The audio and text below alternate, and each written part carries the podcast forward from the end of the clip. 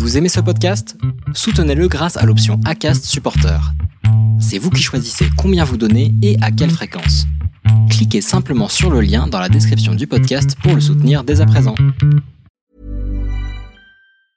I'm Sandra, and I'm just the professional your small business was looking for. But you didn't hire me because you didn't use LinkedIn jobs. LinkedIn has professionals you can't find anywhere else, including those who aren't actively looking for a new job but might be open to the perfect role, like me. In a given month, over 70% of LinkedIn users don't visit other leading job sites. So if you're not looking on LinkedIn, you'll miss out on great candidates like Sandra. Start hiring professionals like a professional. Post your free job on linkedin.com/people today. Et en fait, euh, au bout de deux ans, je commence euh, tout doucement à me poser des questions sur la suite, euh, parce que, euh, pour plein de raisons différentes, mais je voyage énormément pour le boulot, euh, ce qui veut dire que bah, ma vie perso, elle est un peu mise de côté aussi. Euh, J'entends, j'ai une, une oreille tendue de plus en plus sur les sujets de euh, sens au travail, bien-être au travail, quête de sens, épanouissement, etc. Je sais pas pourquoi, mais à ce moment-là, euh, je, je suis davantage attentive à ce genre de sujet. Et puis moi, je m'y retrouve un petit peu moins dans ce que je fais. Vous vous apprêtez à écouter la première partie d'un podcast des déviations. Notre média raconte les histoires de celles et ceux qui ont changé de vie. Pour nous suivre et ne rien manquer de nos actualités, nous vous donnons rendez-vous sur notre site et nos réseaux sociaux. Abonnez-vous à notre chaîne YouTube et suivez nos podcasts sur Acast et autres plateformes de streaming. Tout de suite, un nouveau portrait, une nouvelle histoire, une nouvelle déviation. Bonjour, je, je m'appelle Nadège, j'ai 38 ans. et J'ai quitté une grande boîte dans les parfums il y a 4 ans. Et aujourd'hui, j'ai monté ma propre structure et j'accompagne des personnes dans leur propre reconversion professionnelle. Est-ce que tu peux nous dire où est-ce que tu es né et où as-tu grandi? Alors, je suis née à Paris, euh, un petit peu à côté de Paris, en 85. Mon papa travaillait dans la banque et ma maman travaillait euh, pour euh, une grande marque de textile. Et puis, euh, au bout de trois ans, pour des raisons professionnelles de mon papa, on a été amené à déménager à La Rochelle où habitait ma grand-mère. Et on y a passé deux ans. Et puis ensuite, bah, toujours pour le travail de mon père, il a eu l'opportunité de partir à Madrid. Et ça a été la première euh, grande expatriation qu'on a eue. Et puis ensuite, il s'en est suivi beaucoup, mais ça, ça a été euh, la première. Est-ce que tu peux nous dire à quel âge tu es arrivé euh, en Espagne avec ta famille? Euh, je suis arrivée à 5 ans en Espagne. D'accord. Alors tu es âgé de 5 ans euh, quand tu arrives en Espagne. Est-ce qu'il y a des difficultés auxquelles tu as dû faire face? Bah, je, euh, alors, je fais face à deux difficultés quand j'arrive en Espagne. La première, c'est la langue, évidemment, parce que j'ai 5 ans et que je parle pas du tout espagnol et je me retrouve avec euh, plein de petits camarades qui parlent, euh, soit qui sont bilingues déjà parce qu'ils sont là depuis très longtemps euh, et moi, je parle pas euh, un mot d'espagnol, donc c'est assez compliqué au début. Et puis la deuxième difficulté, c'est que bah, pendant les deux années précédentes, quand j'étais à La Rochelle, c'est ma grand-mère qui a beaucoup euh, pris soin de moi parce qu'elle allait me chercher à l'école, j'allais manger avec elle, etc. Et tout d'un coup, je me suis retrouvée bah, devoir manger à la cantine euh, et donc euh, être un petit peu déracinée par rapport à tout ça. Donc ça, ça a été les deux grandes difficultés quand je suis arrivée là-bas. Est-ce que tu te souviens d'une chose qui t'a particulièrement marqué euh, une fois arrivé en Espagne? Alors il y, avait des décalages aussi d'un point de vue culturel, puisque euh, ben, nous arrivant de France euh, et puis un peu avec les habitudes aussi euh, françaises euh, des horaires. Je me souviens, ma mère, elle me mettait au lit euh, vers 7h30. Et en Espagne, euh, ben, en général, à 7h30, ils finissent leur goûter. et donc, j'avais, euh, on habitait dans une résidence. Et en fait, j'avais toutes mes copines qui venaient sonner à la maison pour euh, demander si euh, elles pouvaient, enfin, si je pouvais jouer avec elles. Et à l'époque, enfin moi je m'appelle Nadège et en Espagne Nadège c'est compliqué. Donc elle demandait si Natalia pouvait sortir euh, jouer avec elle. Et ma mère disait bah non euh, Nadège elle dort. Et elle comprenait pas parce qu'elles avaient leur sandwich euh, dans les mains. Et, et aussi, il y avait vraiment des décalages parce qu'elle elle passait à table il était 10 heures. Et moi ça faisait déjà deux heures et demie que je dormais. Donc ça c'était un peu un peu particulier au début ouais. Combien de temps euh, ta famille et toi euh, êtes restés en Espagne? Euh, donc on est resté six ans en Espagne euh, et puis euh, j'ai fait jusqu'à mon CM2. On avait déjà visité le collège pour que je puisse euh, bah, partir euh, faire ma sixième euh, au collège euh, français. Et puis euh, pendant l'été, on a proposé à mon père d'une expatriation au Maroc. Et donc, euh, bah, mes parents sont partis d'abord euh, voir euh, comment ça se passait là-bas et pour prendre la décision de partir ou pas. Et puis euh, ils sont revenus et ils m'ont annoncé qu'en fait, euh, bah, finalement ma sixième, j'allais pas la faire à Madrid, mais j'allais la faire à Casablanca. et donc on a déménagé pendant l'été et j'ai fait ma rentrée de sixième au collège à Casa euh, j'avais 11 ans. Donc là, tu fais ta rentrée de 6e euh, à Casablanca au Maroc. Quelles différences culturelles euh, tu as pu souligner? Qu'est-ce que tu retiens de cette expérience et quelles ont été tes premières impressions? Donc j'arrive au Maroc, j'ai 11 ans. Euh, évidemment, bah, je dois tout refaire parce que j'ai, je dois refaire tout mon groupe d'amis. je dois bah, commencer à découvrir une nouvelle culture aussi parce que bah, entre l'Espagne et le Maroc, il y a quand même de nombreuses différences. Et, euh, et je me retrouve ouais, à, devoir, euh, à devoir recommencer presque de zéro. Euh, bah déjà en sixième on change de classe tout le temps, euh, ce qui n'est pas le cas quand on est en CM2 où on reste toujours dans la même classe. Et à ça s'ajoutent bah, toutes les différences culturelles aussi. Je découvre euh, le Ramadan, je découvre bah, toutes les nouvelles cultures, évidemment la langue, même si moi j'étais en collège français, mais je prends quand même des cours d'arabe, donc voilà c'est vraiment une nouvelle adaptation à une nouvelle vie. Euh, et puis en même temps, c'est un petit peu un retour aussi euh, aux racines, parce que mon papa, il est né au Maroc, il est né à Casablanca, et donc en fait, euh, c'est aussi euh, pour moi découvrir une partie aussi de mon histoire. Euh, où mon père m'amène devant l'immeuble où il est né. Il me raconte mes grands-parents sont nés au Maroc, se sont mariés au Maroc, donc voilà, je découvre aussi une partie de, de mon histoire à ce moment-là. Est-ce que tu penses que tu as eu un lien familial différent du fait d'être expatriée et de voyager comme ça euh, dans différents pays? Oui, parce que ma mère, en fait, elle, est, arrête de travailler à ce moment-là. Donc, en fait, elle s'occupe beaucoup de moi, c'est elle qui va me chercher à l'école, elle me fait faire les devoirs, etc. Donc, euh, à ce moment-là, je vois moins, enfin, je vois moins mon père. Euh, mon père bosse, donc du coup, lui, il, a une, il part au travail, il est 8h30, 8h, et puis il rentre, il est 19h, 20h. Mais par contre, moi, je vois beaucoup ma maman à ce moment-là qui s'occupe beaucoup de moi. Donc, oui, évidemment, ça rapproche aussi euh, beaucoup, euh, notamment mon lien avec ma mère. Combien de temps tu es restée au Maroc Alors je reste. Euh, donc normalement les expatriations ça dure trois ans. Donc je sais que quand on part au Maroc, mes parents m'expliquent qu'en fait voilà on, va rester trois ans. C'est vrai qu'en Espagne on en est resté six parce qu'on a renouvelé, enfin mon père a renouvelé, mais là je sais qu'a priori je suis partie pour trois ans psychologiquement déjà j'essaye de me faire un peu à l'idée. Sauf que ça va pas vraiment se passer comme ça parce que euh, au bout de deux ans et demi, donc je fais ma sixième, ma cinquième et je rentre en quatrième, à la moitié de ma quatrième à peu près, euh, mes parents arrivent un soir dans ma chambre euh, et ils m'annoncent qu'en fait, euh, y a, ils me, non, ils me demandent si je sais euh, où se place l'Argentine sur une carte. Donc moi, au-dessus de mon lit, j'ai un grand map monde et donc je regarde la carte et je, bon, je, je pointe du doigt l'Argentine. Et ils me disent bah oui voilà c'est là. Euh, bah en fait euh, papa il a eu une opportunité pour partir euh, en Argentine. Donc au début, je suis super contente. Euh, je suis super contente parce que voilà, nouvelle aventure, etc.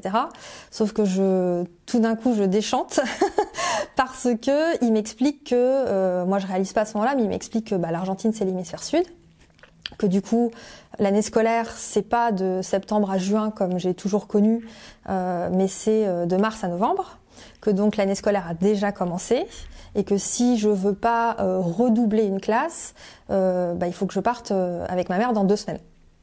Et donc, je, bah, j'ai pas le temps vraiment de comprendre ce qui se passe. on fait les valises avec ma mère. Mon père reste jusqu'à septembre pour finir son contrat, mais nous on part court en mars en Argentine. et je rentre tout de suite en troisième. Donc en fait, j'ai pas fait mon dernier trimestre de quatrième et j'ai pas non plus fait mon premier trimestre de troisième. Et donc j'arrive dans une nouvelle ville, euh, dans un nouveau lycée, collège, lycée, euh, et, euh, et c'est l'hiver, alors que je quitte le Maroc et c'est presque l'été, euh, dans une classe qui a déjà commencé, avec des groupes d'amis qui sont déjà faits. Et là, je sens un gros, gros décalage. Comment se passe ton année euh, de troisième en Argentine? Est-ce que tu en as voulu à tes parents euh, d'être partis alors mon année de troisième, elle se passe euh, de façon un peu compliquée pour plein de raisons différentes, mais déjà parce que j'arrive en plein milieu de l'année et que bah, on le sait à cet âge-là, les enfants ils sont pas forcément toujours très sympa. Euh, donc euh, je, je, parle espagnol, donc ça c'est quand même une chance, hein, je parle espagnol. Euh, mais en Argentine, c'est un autre espagnol, donc il y a un autre accent. Parfois il y a d'autres façons de conjuguer, donc j'ai quand même un décalage. Donc il y a, y a, quand même des camarades de classe qui peuvent se moquer de temps en temps euh, de l'accent espagnol que j'ai. Donc j'ai assez vite euh, su aussi m'adapter et prendre l'accent argentin, mais il s'est quand même passé quelques mois, donc ça n'a pas été facile. Il a fallu s'intégrer aussi sur les nouveaux groupes et ça n'a pas forcément été toujours évident non plus. Donc à ce moment-là, j'en veux un peu à mes parents de, de m'avoir euh, déraciné euh, de ma vie euh, au Maroc parce que j'adorais.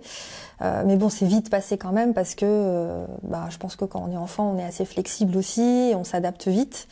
et les années d'après se sont mieux passées. Moi, j'ai passé mon bac en Argentine, donc on y est resté 4 ans les premiers mois, première année a été difficile et puis ensuite, euh, ensuite ça a été un peu plus simple. Est-ce que tu étais dans un collège français en Argentine et est-ce que tu t'es fait euh, des amis? Je deviens ouais en fait euh, donc moi je suis dans un lycée franco-argentin. Donc il y a une population française d'expatriés d'enfants de, de, beaucoup d'hommes quand même mais qui ont des postes dans des grosses boîtes françaises et qui sont amenés à, voilà à travailler en Argentine. Et il y a une autre population qui est la population euh, des Argentins, euh, qui, euh, dont les parents veulent que les enfants apprennent le français, potentiellement faire, fassent des études en France.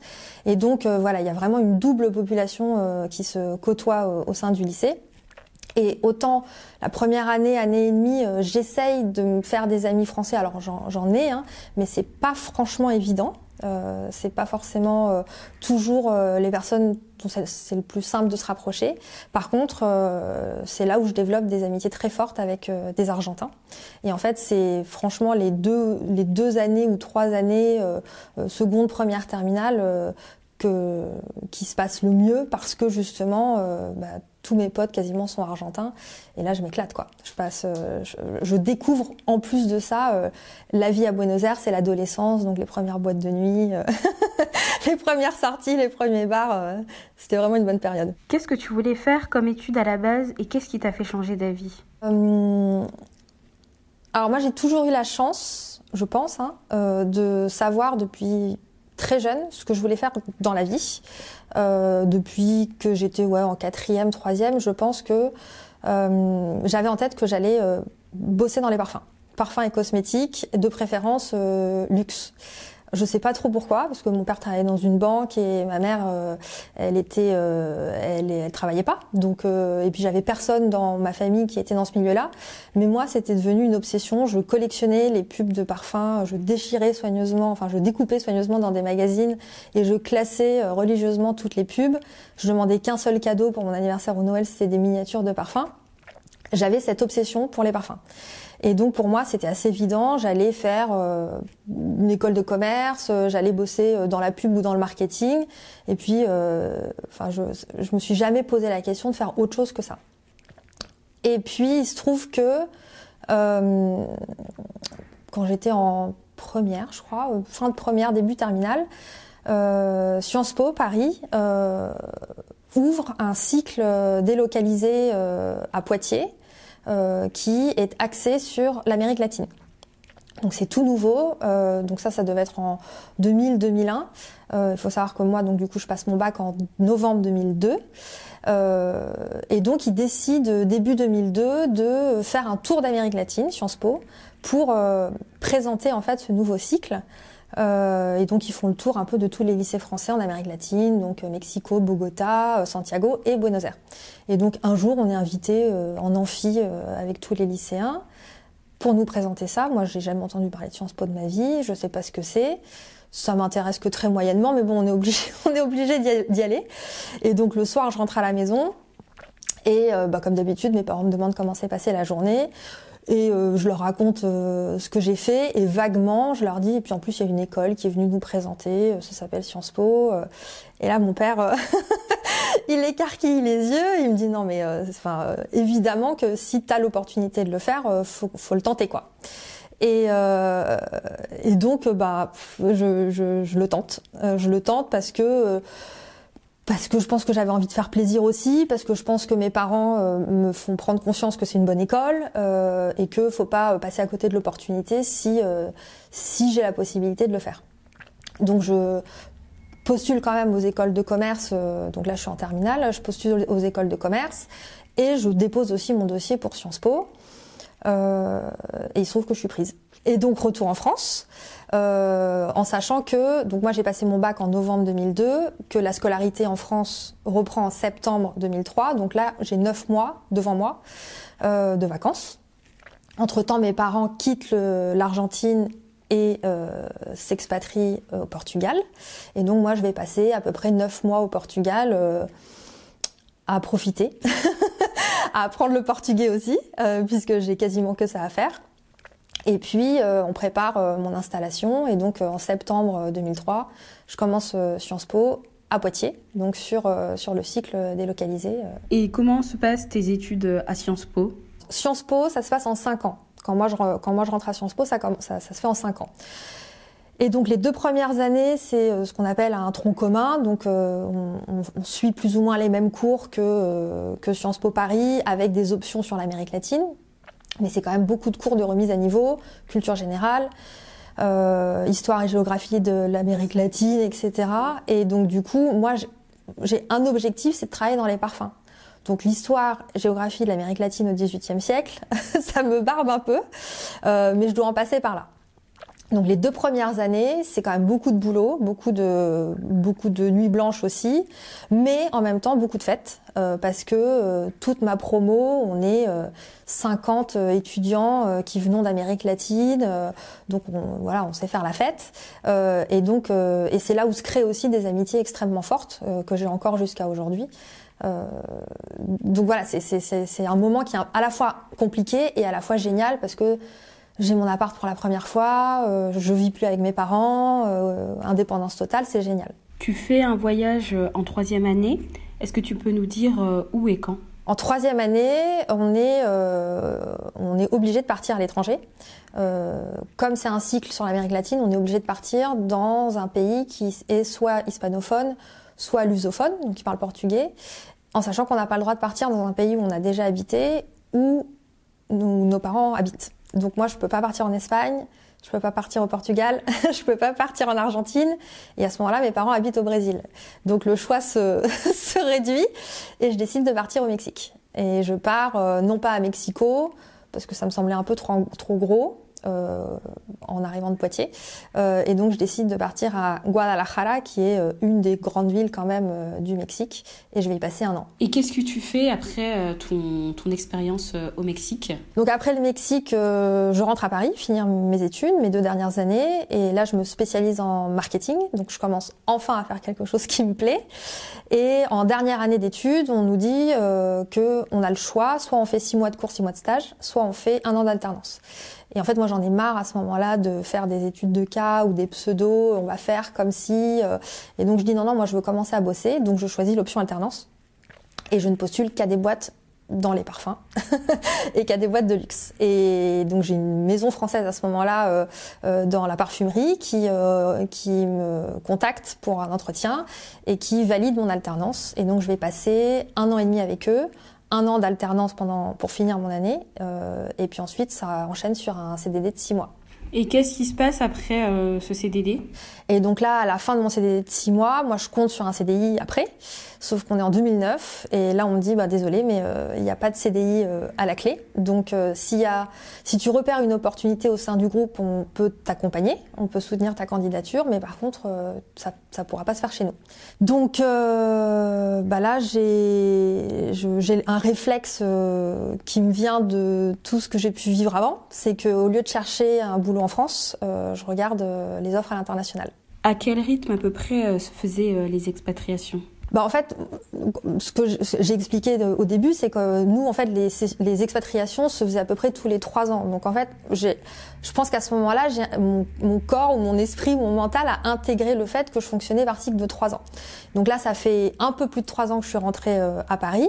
Euh, et donc quand je dois trouver ma nouvelle étape, professionnelle, euh, automatiquement, je pense à l'international. En fait, je me pose même pas la question de savoir s'il y a un boulot en France. Je regarde même pas les offres en France. Je regarde les opportunités dans le groupe, mais à l'international. Et, là, je repère une offre euh, en VIE, donc en volontariat à l'international en entreprise, euh, en Australie. donc, a priori, le plus loin possible de, de où j'habite. Et je postule. Et voilà, je pense que j'ai une bonne étoile aussi qui fait que euh, bah, la porte s'ouvre et je suis prise pour ce poste-là. Et je m'envole en juillet à Sydney avec deux valises. sauf qu'en juillet, bah, l'Australie c'est l'hémisphère sud, donc j'arrive aussi en plein hiver. donc ça me rappelle un peu l'histoire d'Argentine. et je commence comme ça une nouvelle étape professionnelle à Sydney pendant trois ans. Alors, comment se passe la vie à Sydney? Comment tu t'y sens? Alors à Sydney c'est le kiff, euh, pas tout de suite quand même, euh, parce que bah pareil, euh, j'ai deux valises, là je dois parler anglais toute la journée. Alors même si j'ai appris l'anglais à l'école et que j'ai quand même un peu bossé en anglais avant, c'est pas du tout la même chose que de vivre au quotidien en anglais. Euh, j'apprends un nouveau boulot puisque j'arrive euh, du secteur marketing et là euh, je bifurque sur du commercial, donc c'est aussi d'autres façons de travailler, d'autres automatismes et des choses à apprendre sur une nouvelle marque. Donc même si je reste dans la même industrie, il y a quand même des choses que je dois apprendre. Euh, avec une bosse qui est pas facile au début, euh, très très exigeante et que ça reste un de mes meilleurs souvenirs aujourd'hui, mais au début c'est pas évident. donc ouais, les, premiers mois, les premiers mois sont pas forcément hyper fun. Euh, il y a quand même 12 heures de décalage horaire, donc c'est aussi plus compliqué pour s'appeler avec les amis, la famille, les parents, etc. je me sens un peu seule au début, mais ça se dissipe assez vite. Et puis ensuite, euh, bah, j'ai passé euh, les trois, parmi les trois meilleures années de ma vie. Et qu'est-ce que tu fais concrètement à Sydney? Ouais, donc mon boulot à ce moment-là, je pense que je me dis à ce moment-là que j'ai le meilleur boulot de ma vie et sans doute le meilleur boulot sur la planète. donc je bosse toujours pour une boîte de parfums. Euh, et je m'occupe du business en aéroport sur l'Australie, la Nouvelle-Zélande et également sur euh, les îles Pacifiques euh, francophones. Donc moi, dans ma zone, j'ai Tahiti, la Nouvelle-Calédonie, les îles Fidji et, je dois y aller. je dois voir comment ça se passe. donc, là, je découvre des régions du monde bah, qui font rêver sur catalogue et, et moi, j'ai la chance d'y aller pour le boulot, quoi. Donc c'est assez dingue. Est-ce que ton expérience euh, précédente et tes nombreux voyages t'ont beaucoup aidé à mieux vivre en Australie? Oui, oui. En fait, le fait d'avoir voyagé avant et le fait de savoir que euh, le, les moments inconfortables vont passer, euh, le fait que bah voilà, on, atterrit dans une nouvelle ville, la première fois qu'on prend un taxi pour se rendre dans son nouveau quartier, toutes les rues sont inconnues, mais on sait parce qu'on l'a vécu qu'à un moment donné ces rues on va les connaître, euh, qu'on va pouvoir se repérer, qu'on va avoir des connaissances, qu'on va se faire des amis, qu'on va vivre des, des, super moments et que ça va faire des souvenirs pour la vie ensuite. C'est rassurant. Donc on sera, enfin moi je me raccroche à ça à ce moment-là en me disant ok c'est dur au début mais tu sais que ça va passer et tu sais surtout que le jour où tu vas devoir quitter euh, l'Australie, euh, ça sera difficile aussi. Euh, donc oui, le fait d'avoir beaucoup voyagé avant fait que les, moments compliqués sont plus faciles à accepter. Au bout de combien de temps tu rentres, tu décides de rentrer en France? Alors donc au bout de trois ans d'Australie, il se trouve que moi, à ce moment-là, je, suis avec quelqu'un qui est expatrié et qui est amené à rentrer en France. Donc là, il faut faire un choix. Euh, soit je reste en Australie, parce qu'il se trouve qu'en plus j'avais obtenu mon visa pour rester plus longtemps, euh, soit je rentre en France. Et puis là, bah, c'est le cœur qui a parlé, donc euh, donc je suis rentrée en France et c'est le cœur qui a parlé, mais je pense aussi que bah voilà comme comme j'ai un peu l'habitude de vivre par cycle de trois ans, je me dis que c'est aussi un signe et que et que voilà, faut peut-être refermer la page de l'Australie et qu'il y a peut-être d'autres aventures qui m'attendent. Et donc et donc je rentre en France en janvier 2012.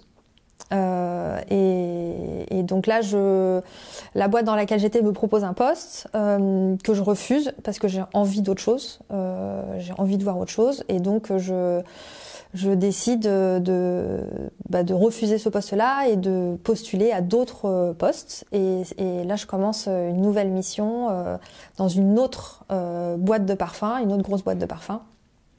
Et, et je vais y rester 7 ans. Euh, quand est-ce que tu as senti que quelque chose euh, n'allait pas ou commençait un petit peu euh, à clocher?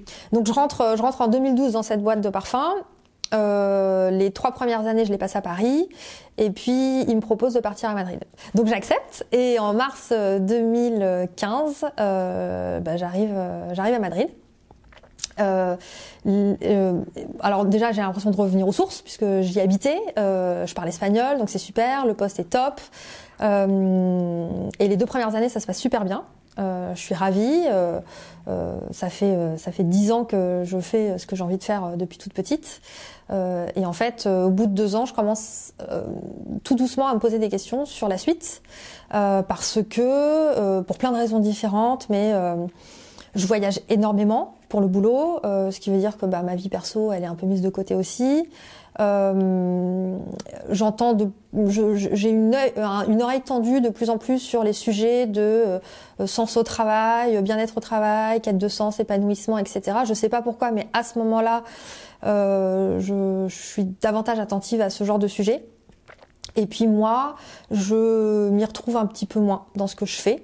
Est-ce qu'il y a eu à un moment donné euh, un élément déclencheur qui a appuyé sur tout le reste et qui a fait que euh, tu as décidé d'accélérer euh, le processus de changement de vie? Alors il se trouve que il y a un jour en particulier où on me demande de faire une, une énième version budgétaire euh, on a l'habitude, euh, on a l'habitude de faire euh, plusieurs fois par an une révision budgétaire, mais là on me demande d'en faire une hors date habituelle, de façon urgente, pour une réunion qui doit avoir lieu le lendemain entre ma n plus 5 et, et, le big boss de la boîte. et en fait, normalement, c'est un travail qu'on fait en plusieurs semaines, et là on me demande de faire quelque chose dans l'urgence, et donc je passe une nuit blanche à, à faire à faire ce travail.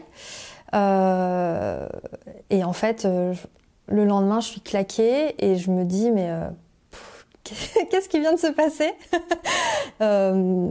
C'est pas normal, quoi. Enfin, c'est et puis je, je, ouais, pendant tout le moment où j'étais en train de faire ces chiffres-là, je me disais, mais de toute façon que je mette ça ou un autre chiffre, de toute façon ça va être revu dans trois mois. Euh, on sait même pas si on va, enfin voilà, on n'a pas une boule de cristal, donc euh, on sait qu'on fait ces exercices budgétaires parce que c'est important de les faire et parce que euh, on a besoin de savoir où on va. Et d'un autre côté, c'est la cinquantième fois que je le fais depuis que je bosse et je me rends bien compte que il y a, y a, quelque chose qui, voilà, qui me semble un petit peu dénué de sens dans tout ça, quoi.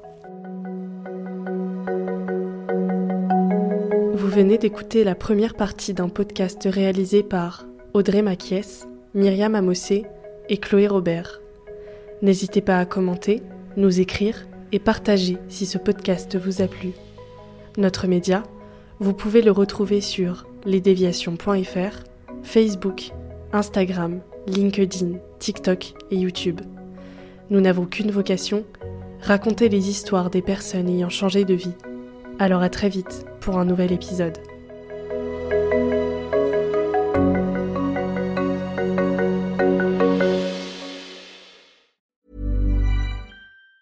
Even on a budget, quality is non-negotiable. That's why Quince is the place to score high-end essentials at 50 to 80% less than similar brands. Get your hands on buttery soft cashmere sweaters from just 60 bucks, Italian leather jackets, and so much more.